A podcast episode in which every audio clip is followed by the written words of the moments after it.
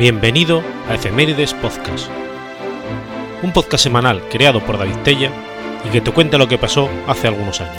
Episodio 402, semana del 28 de agosto al 2 de septiembre.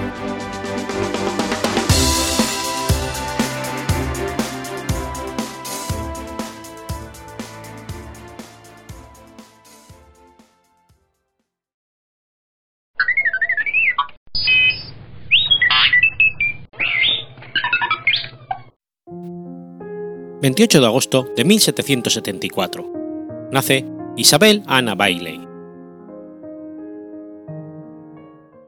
Elizabeth Ann Bailey Seton fue una viuda religiosa católica y educadora estadounidense.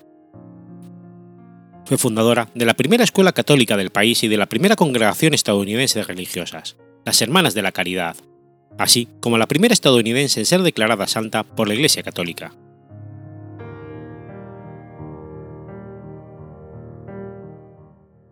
Isabel Anna Bailey Charlton nació en Nueva York el 28 de agosto de 1774, en el hogar de una familia acomodada episcopaliana. Siendo muy joven, en 1777 murió su madre a causa de un, parto y al año siguiente murió su hermana menor. Poco después, su padre contrajo matrimonio por segunda vez con Carlota Amelia Barclay, de la notoria familia Roosevelt. Carlota era una mujer piadosa, siendo feligresa de la Iglesia Episcopaliana de la Santísima Trinidad. Visitaba los hogares de familias pobres, distribuyendo bienes vitales y llevaba a la joven Isabel con ella. Fue en esas incursiones que Isabel aprendió a vivir la caridad. La pareja tuvo cinco hijos, pero no fue un matrimonio feliz, y al final se separaron. En este punto, el doctor Bailey viajó a Londres para estudios médicos, Rechazadas por su madrastra, Isabel y su hermana mayor, María Magdalena, fueron llevadas a la casa de su tío, Guillermo Bailey, ubicado en Nueva Rochelle. Desde entonces demostraba fuertes inclinaciones espirituales que ella misma anotó en sus diarios. En ellos también recordó lo mucho que sintió la pérdida de quien representaba una segunda presencia maternal en su vida. Aunque ocupada con una familia grande y la manutención del hogar, Isabel también ayudaba a los más necesitados de la ciudad, como había aprendido de su padre y madrastra. Con otras mujeres destacadas de la iglesia, formó un grupo llamado Damas de la Caridad, quienes visitaban los hogares de personas pobres para prestarles las ayudas necesarias. Tras la quiebra de los negocios de su marido a causa del naufragio de varios de sus barcos, la familia quedó en la ruina. Al poco tiempo, su marido se enfermó de tuberculosis, en búsqueda de un clima más favorable para su enfermedad, el matrimonio y la hija mayor, Ana María, embarcaron hacia Italia, pero llegaron, llegando a puerto durante la cuarentena legal, Guillermo Seton murió. Viuda a los 29 años y con cinco hijos, Isabel fue recibida por don Felipe Felici, el socio y amigo de su fallecido esposo, quien con su mujer conformaba una familia muy católica y acogedora. la convivencia con sus anfitriones, Isabel Ana empezó a conocer la fe católica. A su llegada a Nueva York, Isabel dedicaba buenos momentos de oración ante el Santísimo Sacramento en la cercana parroquia de San Pedro, la única de la ciudad. Esta buena costumbre la tenía incluso antes de su conversión al catolicismo. Decidió entonces ser bautizada en la Iglesia Católica el 14 de marzo de 1805, a manos del párroco de dicha parroquia, y al año siguiente fue confirmada por el primer obispo de Baltimore, John Carroll. Cuando Isabel volvió de Italia, había comenzado una pequeña escuela que la ayudaba para el sostenimiento económico de sus hijos, pero tras su conversión al catolicismo, perdió el favor de sus amigos y familiares y los padres de sus alumnas la fueron sacando de la escuela. Durante esta lucha por proveer a sus hijos, conoció al presbítero francés Guillermo Valentin Dubois, que estaba en la ciudad de visita y era miembro de una comunidad de presbíteros de San Suplicio refugiados a causa del terror de la Revolución Francesa. Habían llegado a Maryland para abrir el primer seminario para la formación del clero, según su carisma. Dubourg ya venía pensando tiempo atrás alguna manera de establecer escuelas para las niñas católicas de la región y encontró en la viuda de Setón a la persona dedicada para este proyecto Fue por ello que le invitó a ir a Baltimore para tal labor y viajó con sus hijas en junio de 1808. El 25 de marzo de 1809 emitió votos privados ante el obispo Carroll y su hija, Ana María, y el 1 de junio de ese mismo año, junto a sus dos cuñadas, fundó la comunidad religiosa. Por donativo de Samuel Sutherland Cooper, un converso y seminarista, la escuela de niñas con el nombre de Escuela y Academia Libre de San José se abrió en Emisburgo el 24 de junio de 1809, comenzando las clases un mes después de la Stone House, en el Valle de San José.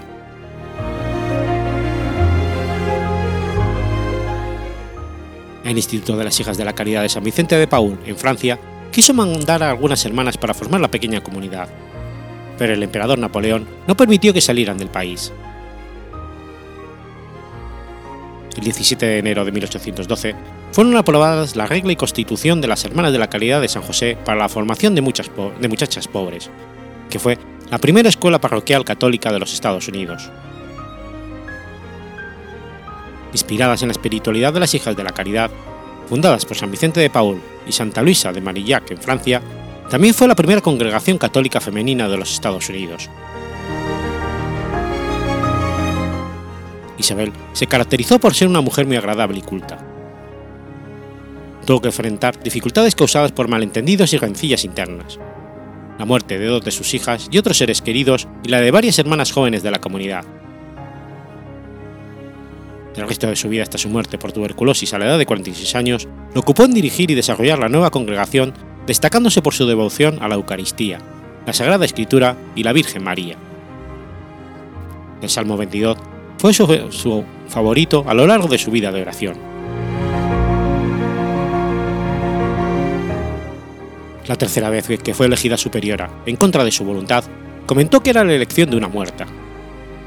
Enfermó de tuberculosis como su esposo y murió el 4 de enero de 1821. Sus restos fueron sepultados en la basílica que lleva su nombre, el Santuario Nacional de Santa Isabel, Ana Setón, en Emilsburgo.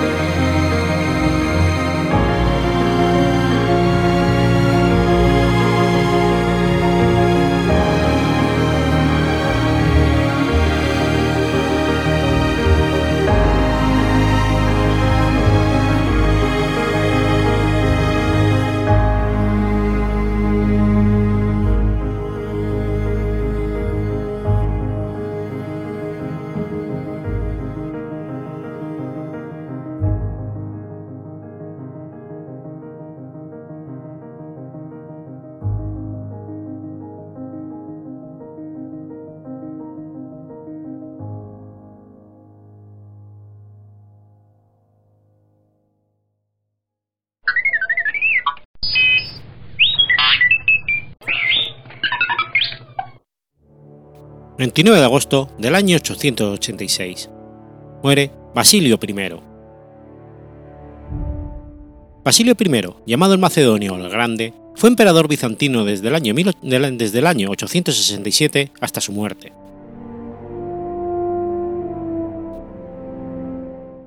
El año de nacimiento de Basilio ha sido motivo de controversia. Tradicionalmente se ha situado su nacimiento en torno al 811, fecha esta última de la que Khan búlgaro Krum saqueó la ciudad de Andrianápolis deportando a sus habitantes, entre los que se encontraban los padres de Basilio, al norte del Danubio. La confusión en las fechas proviene de las propias fuentes bizantinas que décadas o siglos más tarde recogen la historia de los orígenes del emperador como la Vita Basili, segunda parte del Teofanes Continuatus o la crónica posterior de Juan Esquilces. Tras la muerte de su padre, decidió ir a Constantinopla en busca de la fortuna. Tras ser acogido por el abad de un monasterio, entró al servicio de Teofiles, un pariente del César Bardas, como paje. Estando al servicio de este, visitó la ciudad de Patras, donde se ganó el favor de Danielis, una rica dama que le tomó a su servicio y le dotó de una gran fortuna. Por otra parte, pronto lograría también convertirse en compañero y miembro de la Guardia Personal de Miguel III. Para aumentar su, favor ante Miguel III, se divorció de su esposa y se casó con Eudocia Ingerina, una de las amantes de Miguel. Siempre se ha creído que León VI, el sucesor de Basilio y su supuesto hijo, era en realidad hijo de Miguel. Basilio consiguió entonces matar a Bardas, que gobernaba de hecho el imperio en lugar de Miguel, lo que llevó a cabo con el consentimiento del emperador en abril del 866, con lo que tan solo unas semanas después Basilio era nombrado César. Por entonces, pocos imaginaban que Basilio iba a ser capaz de gobernar el imperio por sí mismo, pues era famoso por llevar la misma vida desordenada y orgiástica que su amigo el emperador Miguel. Pero en septiembre del 867 asesinó a Miguel, iniciando su reinado en solitario.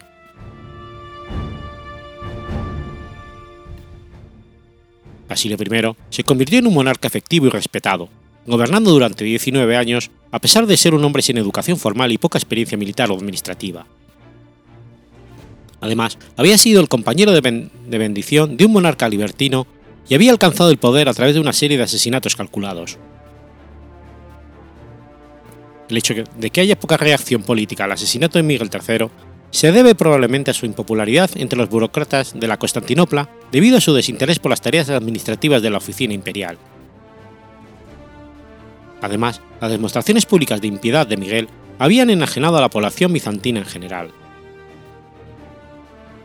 Una vez en el poder, Basilio pronto demostró que tenía intención de gobernar con eficacia y desde su coronación mostró una religiosidad manifiesta al dedicar formalmente su corona a Cristo. Mantuvo una reputación de piedad y ortodoxia convencionales durante todo su reinado. Basilio inauguraba así una nueva era en la historia del imperio, que se asocia tradicionalmente con la nueva dinastía que acababa de fundar, la dinastía macedónica Se trató de un periodo de expansión territorial durante el cual el imperio se convirtió en la mayor potencia de Europa cristiana del momento. A causa del extenso trabajo legislativo que Basilio llevó a cabo, que consistió en la recuperación y puesta al día de la compilación de Justiniano I, se le suele conocer como el segundo Justiniano. Las leyes fueron compiladas en la Basílica, que comprendía 60 libros, y además se prepararon ciertos manuales jurídicos menores llamados Prochirón y Aisagoge. León VI completaría esta compilación legislativa. La basílica siguió siendo el derecho del imperio bizantino hasta su conquista por los otomanos. Irónicamente, esta codificación de leyes parece que comenzó bajo la dirección de César Bardas, que fue asesinado por Basilio.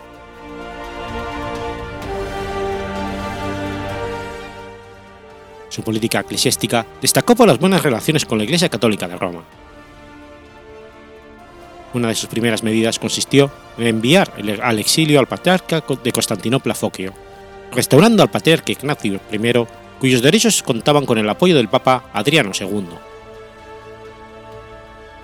Sin embargo, Basilio no tenía la intención de someterse a Roma más allá de cierta medida la decisión del zar búlgaro Boris I de Bulgaria de someter a la nueva iglesia búlgara a la jurisdicción de Constantinopla supuso un gran golpe para Roma, que pretendía hacerse con su control. En el 877, Foquio volvió al patriarcado y se produjo una cierta ruptura, aunque no formal, con la Iglesia católica. Sería un hito más en la serie de conflictos que llevaron el cisma de Occidente que dio lugar a la separación de las iglesias católica y ortodoxa.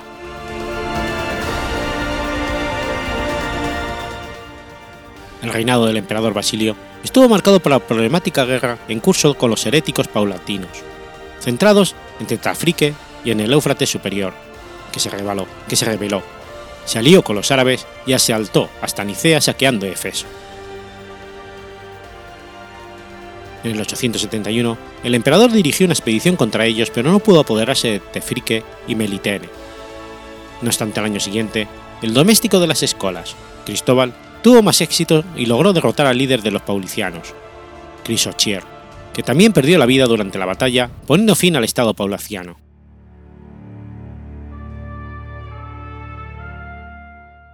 En la parte oriental del Mediterráneo, la crisis iconoclasta había permitido que los pueblos dálmatas y las tribus eslavas gradualmente, cortaran gradualmente los lazos que los unía con Bizancio. Pero cuando los árabes aparecieron a lo largo de la costa en el 867, estos pueblos llamaron a la armada bizantina, que logró hacer retroceder a los atacantes al sur de Italia. Se restableció así la autoridad del imperio bizantino en la costa oriental del Adriático, permitiendo la creación del tema de Dalmacia, y una rápida difusión del cristianismo en la región.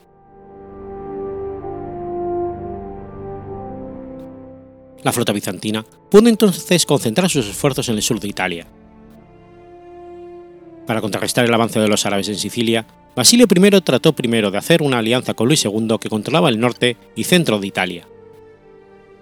Sin embargo, este intento no tuvo los resultados esperados, pues el propio Luis II deseaba extender su jurisdicción sobre esta parte de Italia.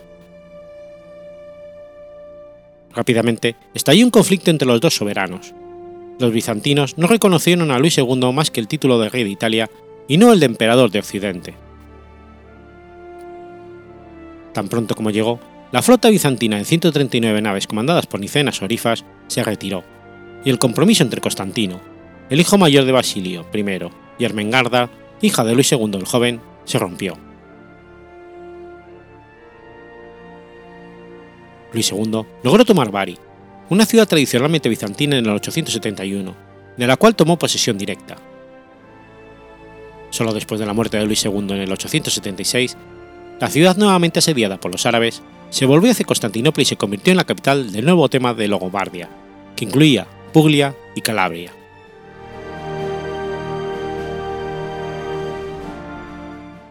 En el 875, con la ayuda de la misma flota, los bizantinos lograron apoderarse de Chipre, poniendo fin a un acuerdo por el cual árabes y bizantinos compartían la isla. Basilio aprovechó la oportunidad para transformarlo en un tema. Un nuevo ataque árabe en el 882 lo obligó a volver al estatus anterior. Sin embargo, cuando en el 877 Siracusa fue sitiada por los árabes, Basilio prefirió usar su flota para transportar mármol destinado a la construcción de una iglesia, que glorificara su reinado. La Nea Eclesia de Constantinopla. Cuando la primavera siguiente la flota se presentó frente a Siracusa, la ciudad que representaba el punto central de la presencia bizantina en Sicilia ya había caído en manos de los árabes, dejando a los bizantinos solo unas pocas posesiones a lo largo de la costa, incluida Taormina, en el 878, acompañado por su hijo mayor Constantino, el emperador devastó varias fortalezas secundarias en, Capadocia, pero no pudo apoderarse de Adata, una fortaleza que había sido posible avanzar desde Siria. Otras dos expediciones, en el 882 y 83, también fallaron.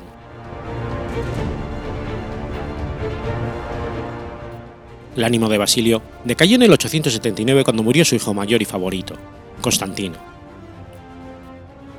en ese momento, elevó a su hijo menor, Alejandro, al rango de coemperador.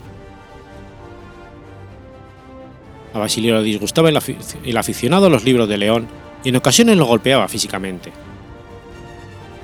Probablemente sospechaba que León era hijo de Miguel III. En los últimos años, la relación de Basilio con León se vio empañada por la sospecha de que este último podría vengar el asesinato, el asesinato de Miguel III. León fue finalmente encarcelado por Basilio después de la detección de un supuesto complot, pero el encarcelamiento resultó en disturbios públicos. Basilio amenazó con cegar a León, pero fue disuadido por el patriarca Foquio. Finalmente, fue liberado después de tres años. Basilio murió el 29 de agosto del 886 a causa de una fiebre que contrajo después de un grave accidente de caza, cuando su cinturón quedó atrapado en las astas de un ciervo, y supuestamente arrastró 16 millas por el bosque. Fue salvado por un asistente que lo soltó con un cuchillo, pero sospechaba que el asistente intentaba asesinarlo y lo hizo ejecutar poco después de que él mismo muriera. Uno de los primeros actos de León VI, como emperador gobernante, fue volver a enterrar, con gran ceremonia, los restos de Miguel III en el mausoleo imperial dentro de la iglesia de los Santos Apóstoles en Constantinopla. Esto ayudó mucho a confirmar en la opinión pública la opinión de que León se consideraba hijo de Miguel.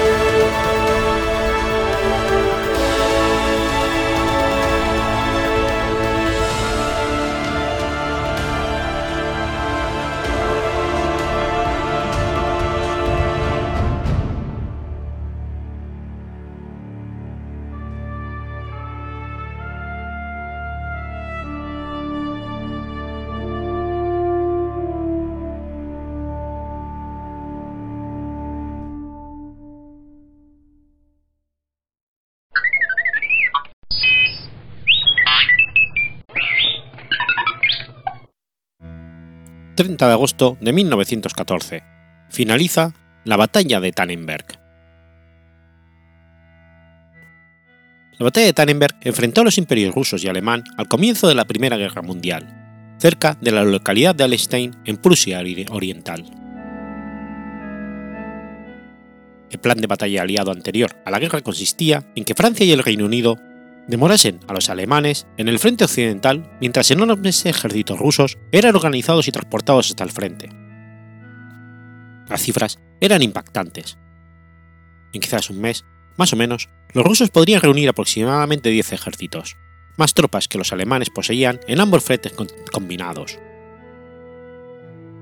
Sin embargo, al tiempo de la batalla de Tannenberg, la proporción real entre tropas rusas y alemanas era de 1,9 a 1,6. El principal problema del mencionado plan era la falta de un sistema adecuado de vías de ferrocarril en Rusia, al ser pocas las líneas de tren utilizables. Además, los trenes rusos operaban con un ancho de vías distinto al de los alemanes, lo cual significaba que a menos que los rusos de alguna forma adquiriesen vagones alemanes, las unidades del ejército imperial ruso solo podrían ser transportadas en tren hasta la frontera, debiendo avanzar a pie sobre suelo alemán. La amenazante presencia de tropas austrohúngaras al sur como también inicialmente la de tropas japonesas al este, limitaron el desempeño ruso al comienzo. Aún así, los rusos veían a los alemanes como su principal amenaza, y habían trazado un plan para hacerse con Prusia Oriental rápidamente. Los alemanes, por su parte, también consideraban que el imperio ruso era su principal amenaza. Todo el plan Schlieffen se basaba en la idea de derrotar a Francia y Gran Bretaña lo más rápido posible, para entonces transportar sus tropas por tren hacia el este, al frente oriental. Esto permitió a los alemanes guarnecer Prusia más bien ligeramente, con un solo ejército, el octavo, mientras que el noveno permanecía en Alemania Central con el fin de reforzar cualquiera de los dos frentes, según las necesidades del momento. De acuerdo con esto, no se podía hacer mucho más que acciones dilatorias en el frente oriental mientras se decidía la suerte de la guerra en el frente oriental. Con el propósito de retrasar a las tropas rusas el mayor tiempo posible, todo el área alrededor de Königsberg, cerca de la frontera con Rusia, fue fuertemente fortificada con trabajos de campo. El hecho de que Francia tuviera más facilidad que Rusia en movilizar a sus tropas fue un elemento que motivó al mando del Reichswehr a dar prioridad a la ofensiva contra los franceses contando con que las fuerzas rusas demorarían muchas semanas en ejecutar una ofensiva seria. Poco antes del estallido de la guerra, la situación se desarrolló en gran medida como se había planificado. El octavo ejército alemán estaba estacionado al sureste de Königsberg, mientras que los dos ejércitos rusos disponibles estaban al este y al sur, estando en la anterior en lo que se conocería como la saliente polaca. Los planes de guerra ruso requerían un avance inmediato del primer ejército ruso al mando del general Paul von Rennenkamp dentro de Prusia Oriental, con Königsberg como su meta a corto plazo. El segundo ejército ruso, ruso bajo el general Alexander Samsonov, al sur, se movería hacia el oeste alrededor de los lagos de Masuria, para después virar al norte a una zona con numerosas elevaciones y romper las líneas alemanas, quienes para este punto estarían forzadas a defender el área alrededor de Königsberg. Si el plan se llevaba a cabo de forma exitosa, los alemanes se hubieran visto rodeados en Prusia Oriental.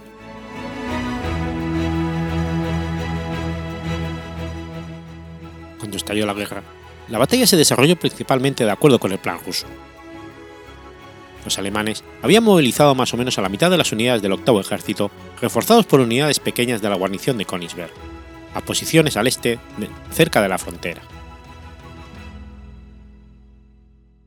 La batalla de Staluponen, un enfrentamiento a pequeña escala con el primer cuerpo alemán, al mando de Hermann von François, fue inicialmente exitosa.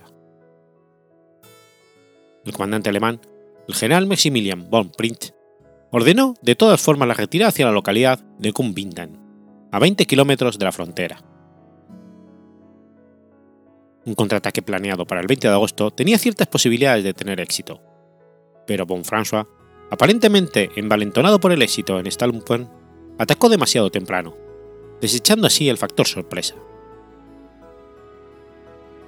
Al revés de la batalla de Guminen, obligó a los alemanes a batirse en retirada, en tren en muchos casos, a emplazamientos al sur de Königsberg.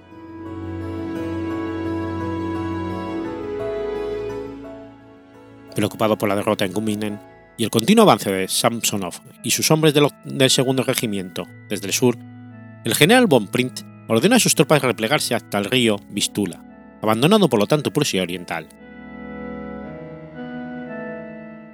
Tan pronto llegaron las noticias a sus oídos, Helmut Johann von Moltke, jefe del Estado Mayor del ejército alemán, destituyó a von Pritsch y a su asistente Waldersee, llamándolos a Berlín mientras que ocupó su puesto el general Paul von Hindenburg, que fue convocado desde su retiro. Erich Ludendorff, que recientemente había tomado las fortificaciones de Leija, sería su jefe del Estado Mayor. Para los comandantes en Berlín, la situación no era tan ominosa como parecía, pues las bajas germanas no eran muy elevadas. Las relaciones entre los comandantes rusos, Sansonov Rennenkamp, eran tirantes desde que Samsonov se, quejó públicamente del comportamiento de Rennenkamp en la batalla de Mukden en 1905. Si bien los rumores de que ambos comandantes se hubieran peleado en una estación de tren hasta llegarse a dar puntazos fueron posteriormente desmentidos, Rennenkamp sin duda no se sentía particularmente inclinado a ayudar a un par a su par a menos que una situación de extrema urgencia lo requiriese. Además, el segundo ejército de Samsonov estaba teniendo serios problemas para avanzar debido a inconvenientes con los suministros de medicinas y municiones, resultado del deficiente sistema de transportes de Rusia. Además de esto, Rennenkamp había ordenado retrasar el avance de su primer ejército después de tomar Gumbinen, con la intención de reagruparse, temiendo que los alemanes atacaran de nuevo. Esto le era totalmente desconocido a Samsonov. Así y todo, la enorme magnitud de las fuerzas desplegadas en territorio alemán todavía significaba que 230.000 rusos aventajaban al enemigo.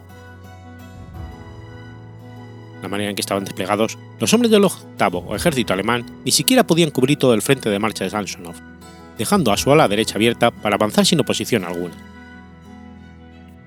a menos que tropas del área de Königsberg pudieran movilizarse para hacer frente a esta amenaza, las líneas alemanas corrían serio peligro de ser rotas.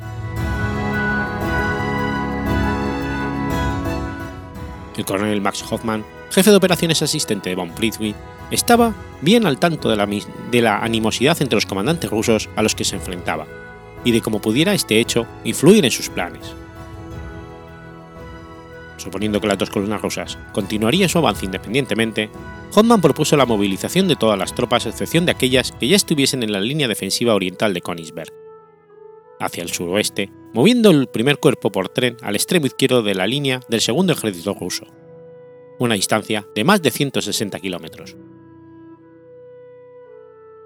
El primer cuerpo, y el 17 Cuerpo de Reserva, por entonces al sur del primer cuerpo, debían prepararse para una movilización más al sur todavía, para enfrentar al sexto cuerpo de Samonov en un flanco derecho. La primera división de la caballería alemana permanecería justo al sur del límite oriental de las defensas de Königsberg, a manera de pantalla de humo, para confundir y retrasar el avance del primer ejército de von Rennenkampf. De esta manera, la única porción de las defensas de Königsberg verdaderamente cubierta por la infantería sería la porción oriental, mientras que los ataques desde el sur no encontrarían resistencia alguna. En teoría, el plan era extremadamente arriesgado. Si el primer ejército ruso de Rennenkampf virase hacia el suroeste en vez de seguir avanzando directamente hacia el oeste, aparecería en el extremo flanco izquierdo el octavo ejército alemán, y entonces podrían o, o contraatacar o bien atacar Königsberg, que se encontraba indefensa por el lado sur debido a los movimientos de sus tropas. Sin embargo, Hoffman estaba convencido de la plausibilidad de su plan por dos razones. Primero porque era consciente de la animosidad entre los dos generales rusos y segundo por conocer ya que los oficiales rusos transmitían sus mensajes sin cifrar. Aparentemente los rusos habían superado su zona de líneas telegráficas seguras y andaban escasos de telegrafistas entrenados y equipo criptográfico. Esto forzó a los rusos a transmitir todos sus mensajes mediante telegrafía sin cables abiertamente, usando códigos de cifrado muy simples, los cuales eran fácilmente interceptados y traducidos por los alemanes.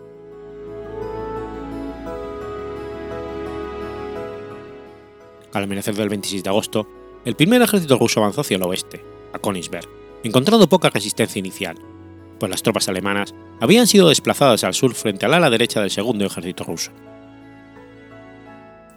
Fue allí donde comenzó la batalla propiamente dicha, cerca de Seeburg y Bischofstein, con resultado victorioso para los alemanes que en un ataque frontal de infantería y caballería forzaron a retroceder a los rusos hacia la frontera. Entretanto, el ala izquierda del segundo ejército era bloqueada en su avance a Tannenberg por otro cuerpo del ejército alemán. Las alas izquierda y derecha del segundo ejército sufrieron serias bajas y debieron replegarse, mientras el general Samsonov, en el sector centro, tan solo supo al terminar el día el grave peligro que corrían sus tropas. Con escasa artillería disponible, la ofensiva rusa no solo era detenida, sino que terminaba con la destrucción del segundo ejército. El 27 de agosto, François atacó el ala izquierda rusa. Gracias al apoyo de su potente artillería, al anochecer los rusos estaban huyendo sin remedio. Para estabilizar su línea, en la tarde del 27, Samsonov ordenó parar el avance a Königsberg de las fuerzas del primer ejército y mandó que éste girara al sudeste para contraatacar en Tannenberg, en donde se había juntado el grueso del segundo ejército. Al atardecer del 28 de agosto, Samsonov, ante la precaria situación de sus fuerzas, hubo de ordenar una retirada al sudeste para tratar de reorganizarse, pues ahora el sector central de sus tropas tenía graves problemas para abastecerse y seguir la lucha. Pero era demasiado tarde. Entretanto, François ya había avanzado más al este para forzar una línea al sur de los rusos, que les cortaba la retirada, formándose un bolsillo que rodeó a los rusos al este del poblado de Tannenberg bolsillo que fue bombardeado constantemente por la artillería alemana durante el día 29. Al atardecer de esa jornada, los apenas 10.000 supervivientes rusos huyeron del cerco alemán como pudieron. Los intentos del primer ejército ruso para ayudar llegaron tarde. La caballería alemana estaba al tanto de sus movimientos y retrasó al primer ejército lo bastante para impedir que actuara, haciendo que sus líneas de avance quedasen demasiado extendidas y causando serias bajas en las tropas del primer ejército de Reckenkamp, cuya vanguardia apenas llegó a 70 kilómetros de las fuerzas del segundo ejército. Para colmo, las tropas del primer ejército ruso se habían distanciado demasiado entre sí, y fueron fácil blanco de la primera división de caballería alemana y las tropas de la guarnición de Königsberg. Para cuando acabó la lucha el 30 de agosto, el segundo ejército de Samsonov había quedado aniquilado, con 92.000 soldados prisioneros, 78.000 heridos y solo 10.000 supervivientes. Los alemanes sufrieron menos de 20.000 bajas y capturaron más de 500 cañones. Entre los muertos estaba el propio Samsonov, que se había disparado un tiro en la cabeza en la noche del 29, rehusando sobrevivir a la derrota para darle explicaciones sobre el desastre. La batalla de Tannenberg fue seguida pocos días después por la primera batalla de los lagos masurianos, que supuso la expulsión de los rusos del territorio alemán, en tanto el primer ejército de Rennenkamp quedó ahora sobreextendido, carente de suministros, atacado por el victorioso octavo ejército alemán. No obstante, estas dos batallas no supusieron un cambio drástico en el rumbo de la guerra, pues simultáneamente los rusos habían obtenido una resonante victoria frente a Austria-Hungría en su campaña sobre Lov, lo cual forzó a los alemanes a distraer fuerzas en ayuda de los austrohúngaros. Por otra parte, el gran éxito obtenido disparó el prestigio tanto de Hindenburg como de Ludendorff y preparó el camino para la ascensión de este último a la cima del poder efectivo, convirtiendo así el gobierno alemán en una auténtica dictadura militar.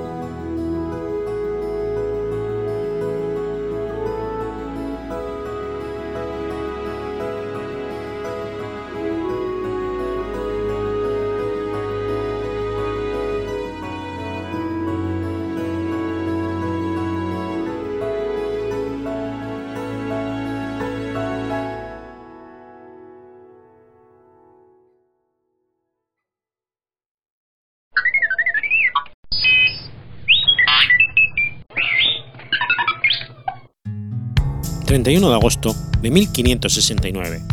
Nace Jahangir. Nuruddin Salamin Jahangir fue el cuarto emperador mogol de la India desde 1605 hasta 1627. El nombre de Jahangir en persa significa conquistador o dominador del mundo.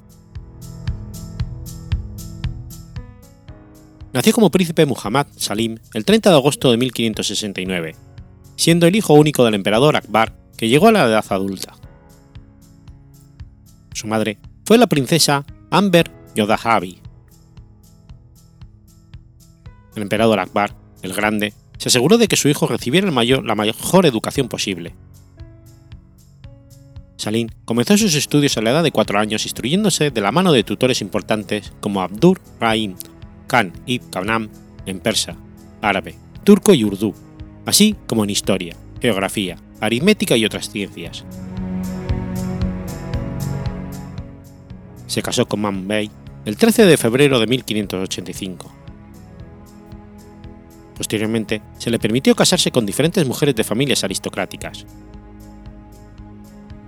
Una de sus esposas favoritas fue la princesa Rajput, que dio a luz al príncipe Khurram, el sucesor de Jahangir, que reinó con el nombre de Shah Jahan. Tuvo un total de 20 esposas, siendo la última Mer Nisa, con quien contrajo matrimonio en mayo de 1611. Jahangir inició una revuelta para usurpar el trono de su padre, Akbar, en 1599, pero no pudo reinar hasta el 3 de noviembre de 1605, ocho días después de su muerte.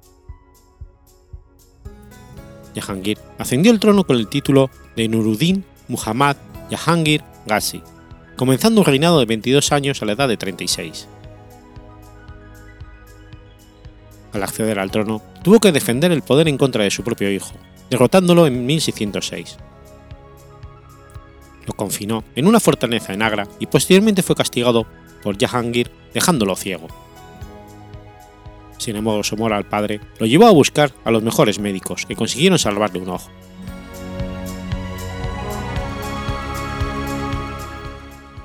El reinado comenzó con muchos actos que le ganaron el favor popular. Liberó prisioneros de guerra, dio amnistía a muchos de sus oponentes, prometió proteger el Islam, etc. También colocó una cadena dorada de justicia, la cual estaba atada a 70 campanas, de manera que cualquiera podía tocar las campanas y recibir una audiencia con el emperador.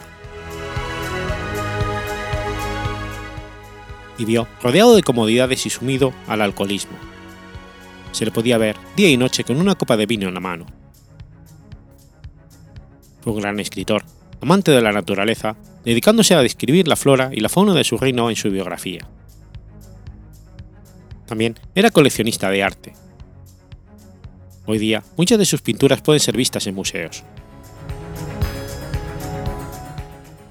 Jahangir era susceptible a ser manipulado por lo que su esposa, Nur Jahan, era la gobernante del imperio en la sombra.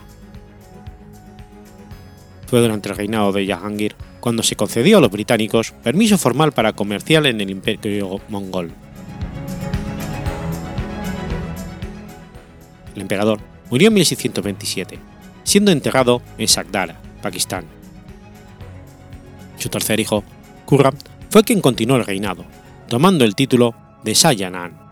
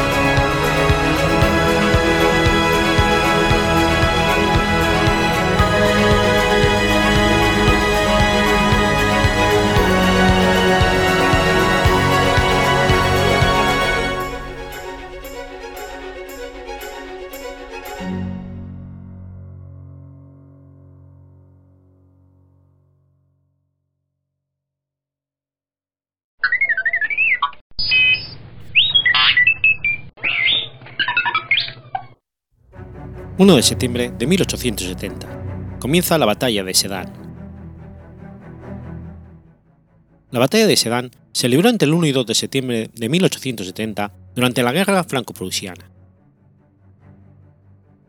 El ejército francés de Chalons, cuyos efectivos ascendían a 120.000 soldados, liderados por el mariscal Patrice MacMahon, acompañado por el emperador Napoleón III, intentaba liberar Metz de su asedio cuando fue interceptado por el ejército del Mosa prusiano y derrotado en la batalla de Beamont.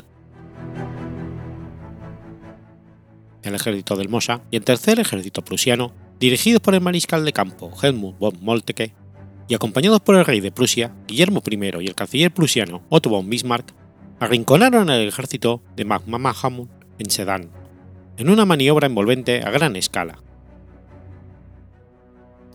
El propio MacMahon fue herido durante los ataques y el mando pasó a manos del general August Ducrot. Tras la derrota del ejército del Rin, al mando del mariscal Aquiles Bazaine en la batalla de Gravelot, este fue obligado a retirarse a Metz, donde fue sitiado por 150.000 efectivos del primer y segundo ejército prusiano. El emperador Napoleón III, junto al mariscal Patrice MacMahon, reclutó al nuevo ejército de Chalons para marchar sobre el Metz y rescatar a Bazaine. Con el emperador dirigiendo personalmente el ejército y el mariscal MacMahon como ayudante, guiaron al ejército de Chalons en una marcha por el flanco izquierdo hacia la frontera belga, en un intento de evitar a los prusianos antes de atacar hacia el sur para reunirse con Benzain. Los prusianos, bajo el mando de von Molke, aprovecharon esta maniobra para capturar a los franceses en una tenaza. Tras dejar al primer y segundo ejército prusiano asediados, asediando Melz, Molke maniobró con el tercer ejército y el ejército del Morsa hacia el norte, encontrándose con los franceses en Beaufort el 30 de agosto. Tras una dura batalla en la que los franceses perdieron 5.000 hombres y 40 cañones, McMahon se retiró hasta Sedan. Tras replegarse en la ciudad, el ejército de Chalon fue rápidamente aislado por dos ejércitos prusianos que convergían hacia la zona. Napoleón III ordenó a su ejército romper el cerco inmediatamente. Sustituyendo a McMahon, herido el día anterior, el general Auguste Ducrot tomó el mando de las tropas francesas en el campo. El 9 de septiembre comenzó la batalla. El ejército de Chalons, con 202 batallones de infantería, 80 escuadrones de caballería, 564 cañones de artillería, atacó a, las circundantes tercer ejército prusiano y ejército del Mosa, que comprendían 222 batallones de infantería, 182 escuadrones de caballería y 774 cañones. El general Winfen, comandante del quinto cuerpo francés de reserva, esperaba poder lanzar un ataque combinado de infantería y caballería sobre el 11 cuerpo prusiano. Sin embargo, hacia las 11, la artillería prusiana martilleaba las posiciones francesas mientras llegaban refuerzos germanos al campo de batalla. Tras un intenso bombardeo, cargas prusianas desde el este y noroeste y ataques bávaros desde el suroeste, el ejército de Chalon fue repelido hacia el Bois de Garanay, donde capituló. La caballería francesa, comandada por el general Marguerite, lanzó tres ataques desesperados por la cercana aldea de Florin, donde se había concentrado el cuerpo 11 prusiano. Marguerite cayó en combate liderando la primera de estas cargas, y las dos siguientes no tuvieron más fruto que importantes pérdidas para los franceses. Al final de la jornada, ya sin esperanzas de romper el asedio, Napoleón III ordenó un alto el fuego. 17.000 franceses habían muerto o caído heridos y otros 21.000 habían sido capturados. Las pérdidas prusianas ascendían a 2.300 hombres muertos, 5.900 heridos y 700 capturados o desaparecidos. Al día siguiente, el 2 de septiembre, Napoleón III ordenó izar la bandera blanca y se rindió con todo el ejército de Chalons a Molke y al rey prusiano. Fue una impresionante victoria para los prusianos, ya que no solo habían capturado todo el ejército francés, sino también a su emperador. La tercera derrota de los franceses en Sedan y la captura de Napoleón III decidieron el resultado final de la guerra a favor de Prusia. Tras la caída del Segundo Imperio, Napoleón III fue liberado de la custodia prusiana y posteriormente se exilió a Gran Bretaña, mientras el tercer ejército del Morsa y ejército prusiano avanzaban para asediar París donde Guillermo I, en el Palacio de Versalles, fue proclamado Kaiser del nuevo Imperio Alemán. En el ámbito territorial, la derrota francesa tendría una importancia vital en las relaciones alemanas-francesas pues supuso la cesión francesa de los territorios de Alsacia y de parte de Lorena, importante zona industrial. El resentimiento generado por la pérdida de estos territorios serviría para alimentar el belicioso nacionalismo que condujo a la Primera Guerra Mundial. Tras esta, y conforme el Tratado de Versalles, Francia recuperó ambas, junto con una importante indemnización económica. Paradójicamente, el imperio alemán desapareció a consecuencia del Tratado de Versalles de 1919, exactamente en el mismo lugar en el que, se fue, en el que había sido proclamado en 1871, la Sala de los Espejos de Versalles.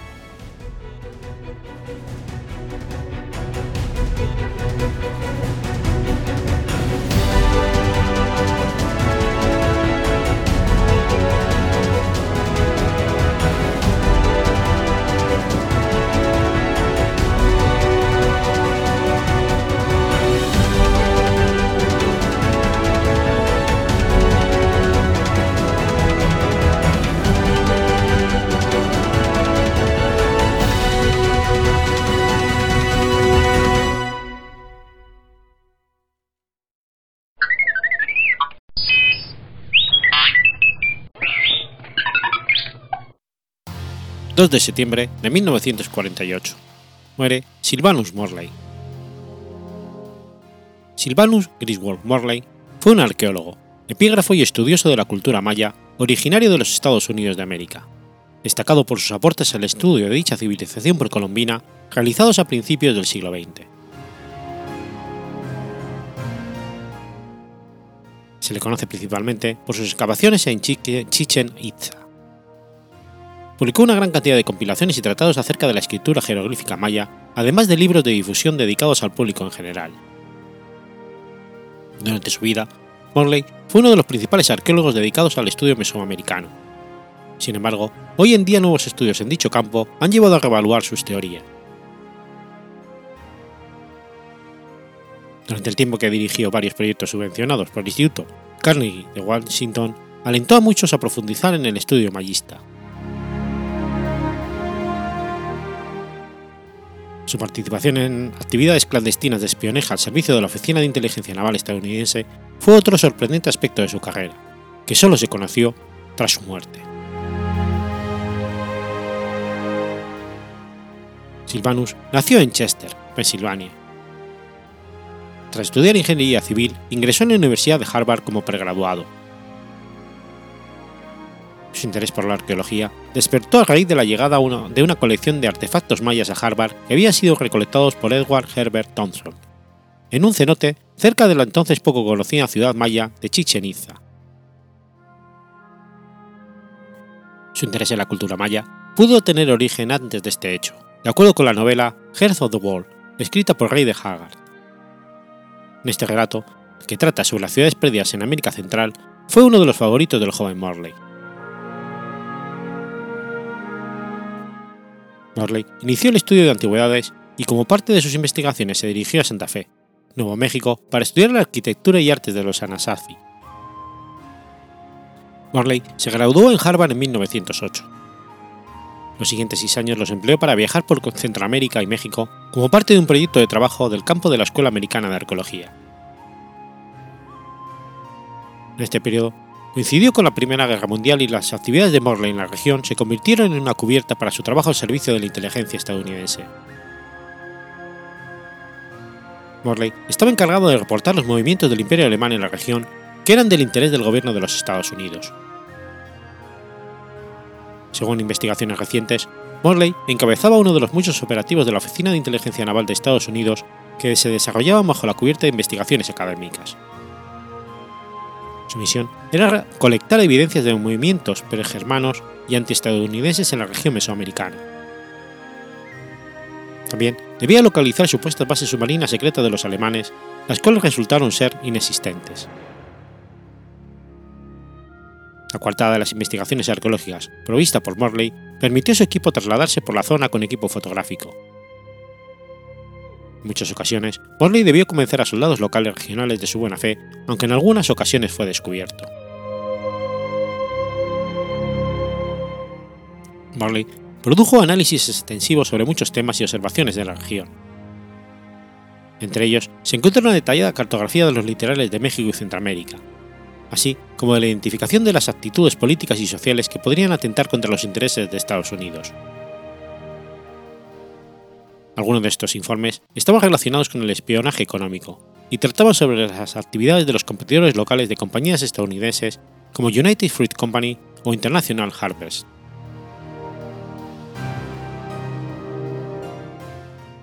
Tal y como prueba su trabajo posterior, Morley fue un investigador genuino y un arqueólogo con gran interés en las culturas precolombinas de México y América Central. Sin embargo, sus investigaciones en este periodo aparecen en un papel secundario, a la sombra de sus actividades como espía. Los autores, de las investigaciones sobre el espionaje realizado por Marley han querido ver en él al mejor agente secreto que los Estados Unidos produjeron durante la Primera Guerra Mundial.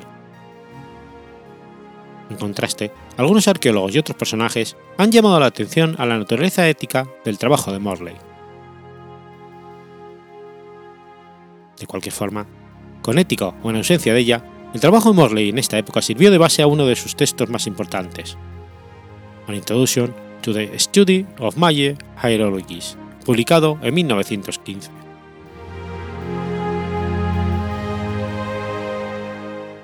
Al final de la Primera Guerra Mundial, en 1918, Morley fue invitado como asociado al Instituto Carnegie. Con un plan para excavar y restaurar la antigua ciudad maya de Chichen Itza. El proyecto de Morley suponía 20 años de investigaciones temporales y trabajo de restauración en el sitio. La concesión había sido comprada por Edward Herbert Thompson en 1895 por la suma de 75 dólares estadounidenses. Para la financiación de su proyecto, Morley propuso un sistema de contribuciones provenientes de suscripciones públicas que además tenía la intención de estimular el turismo en la zona. De ahí que una de las muchas razones que propiciaron la elección de Chichen Itza como sitio de estudio arqueológico haya sido su cercanía con Mérida, capital del estado de Yucatán.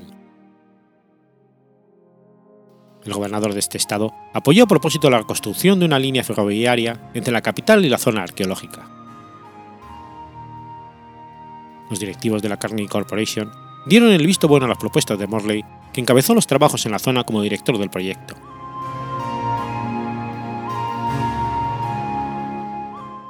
Morley trabajó los siguientes 18 años en el área maya, supervisando temporadas de excavaciones arqueológicas y proyectos de restauración.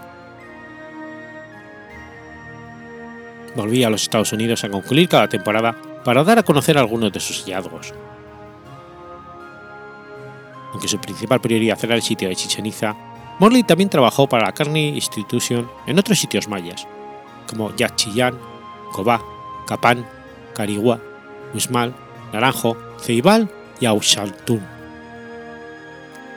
Se le atribuye el descubrimiento de este último, localizado en el norte de Tikal, la gran ciudad maya localizada en el departamento guatemalteco del Petén.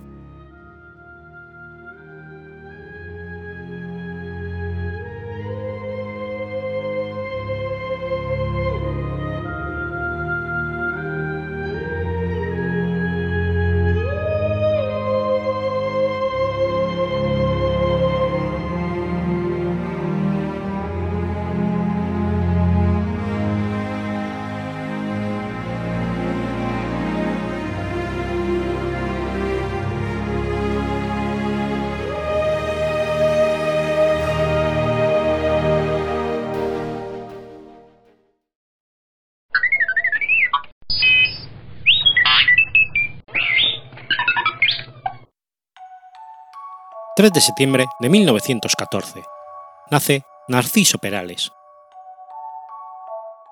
Narciso Perales Herrero fue un político y activista español de ideología falangista. Nació en la localidad gaditana de la línea de Concepción y a los 19 años ingresó, a través de un amigo Juan José Domínguez, en el Movimiento Español Sindicalista, MES. El MES fue la organización embrionaria de la Falange Española, fundada a finales de 1933 por José Antonio Primo de Rivera. Unos meses después, esta se uniría con las Jons, pasando a denominarse Falange Española de las Jons. Perales, que fue uno de los primeros miembros de Falange, destacaría por sus actividades violentas durante el periodo de la Segunda República. Llegaría a ser condecorado por José Antonio Primo de Rivera con la Palma de Plata. Cuando se produjo el estallido de la guerra civil, en julio de 1936, se encontraba en Granada, donde, donde tuvo un destacado papel. Al parecer, gracias a la intervención personal de Perales, el poeta falangista Luis Rosales, que había escondido en su casa a Federico García Lorca, evitó sufrir en carne propia la represión y probablemente salvó la vida. Durante esta época también dirigió el diario falangista Azul, en Córdoba en febrero de 1938, fue nombrado delegado extraordinario de FED y de las Hons, con el objetivo de poner orden en la organización provincial de Granada. Unos meses después, en junio, se incorporó como voluntario al frente de Teruel. Ya en 1938, Perales había mantenido algunas divergencias políticas con la dirección de FED y de las Hons, en 1939 sería detenido por la policía, junto a los camisas viejas Eduardo Ezquer y Tito Meléndez, bajo la acusación de haber intentado formar una falange auténtica. Perales, que negó su responsabilidad en los hechos, seguiría intentando articular grupos falangistas de oposición a la línea oficial sin éxito. Esta actitud de rebeldía, sin embargo, no fue impedimento para que aceptase el desempeño de cargos políticos importantes En 1941 fue nombrado jefe provincial de FED de las Jons en León, tras haberse aproximado al ala serranista del Partido Único. También fue gobernador civil de León entre el 41 y el 42. En calidad de tal, Perales realizaría varias gestiones para intentar conseguir el indulto de Juan José Domínguez Muñoz, condenado a muerte por su implicación en el atentado de Begoña. Los esfuerzos no tuvieron ningún efecto y Domínguez fue finalmente fusilado el 3 de septiembre de 1942. En respuesta, Perales dimitió de su cargo como gobernador civil. El régimen, por su parte, respondió ordenando su confinamiento. A finales de la década de los 40, lideró, junto al falangista Patricio González de Canales, la llamada Alianza Sindicalista, pequeño grupo formado por una treintena de falangistas disidentes que mantendrían una cierta actividad hasta la década de los 50. Según señalaría posteriormente Ramón Serrano Suñer, durante el llamado Putsch de Argel contra el presidente francés Charles de Gaulle, Perales había sido uno de los principales contactos del general Roussillon en España. En paralelo, continuó con su carrera profesional como médico colaborador de la Organización Internacional del Trabajo durante varios años, llegaría a ejercer como vicepresidente de la Comisión Internacional Permanente para la Medicina del Trabajo. En el 55 fue uno de los fundadores de la Sociedad Española de Medicina y Seguridad del Trabajo, de la que después sería nombrado presidente permanente. Asimismo, fue docente en Escuela de Medicina de Trabajo en 1957 y 58. En 1963, fue uno de los fundadores del Frente de Estudiantes Sindicalistas junto a Sinfredo Hillers, Ceferino Mastetu y, Diego, y Juan Diego. No obstante, a medida que avanzó la década surgieron fuertes disidencias entre Hillers, Perales y Maestu. Perales terminaría extindiéndose y formó el pequeño Frente Nacional del Trabajo, que en el 65 adoptaría el nombre de Frente Sindicalista Revolucionario. Al año siguiente, el antiguo líder falangista Manuel Edilla ingresó en el Frente Sindicalista Revolucionario, aunque sería de forma efímera, ya que Edilla no tardó en disentir de la línea ideológica de Perales. Tras romper con él en el 68, Edilla acabaría formando su grupo propio. Durante la década de los 60, llegó a dirigir en Barcelona la revista Juan Pérez, editada por su cuñado José Llorens, la revista, fundada en 1964, llegó a mantener una línea editorial de corte anticomunista, filonazi, filofascista y antisemita, llegando a negar decididamente el holocausto judío.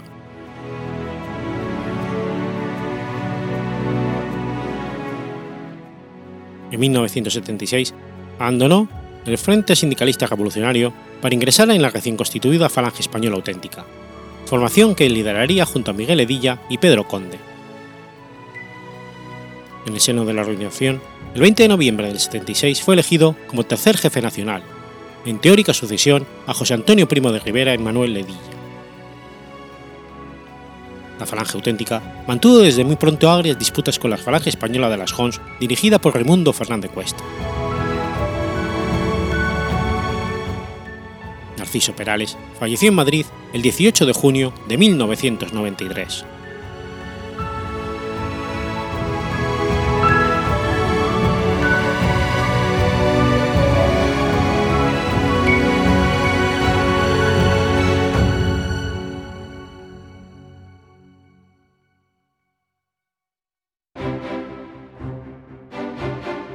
Has escuchado Efemérides Podcast. Si quieres ponerte en contacto conmigo, puedes hacerlo por Twitter a la cuenta arroba efemeridespod o mi cuenta personal, arroba telladavid, o por correo electrónico a la dirección efemeridespod.gmail.com. También puedes visitar la página web efemeridespodcast.es. Y recuerda que puedes suscribirte por iTunes y por iBox, y tienes un episodio nuevo cada lunes.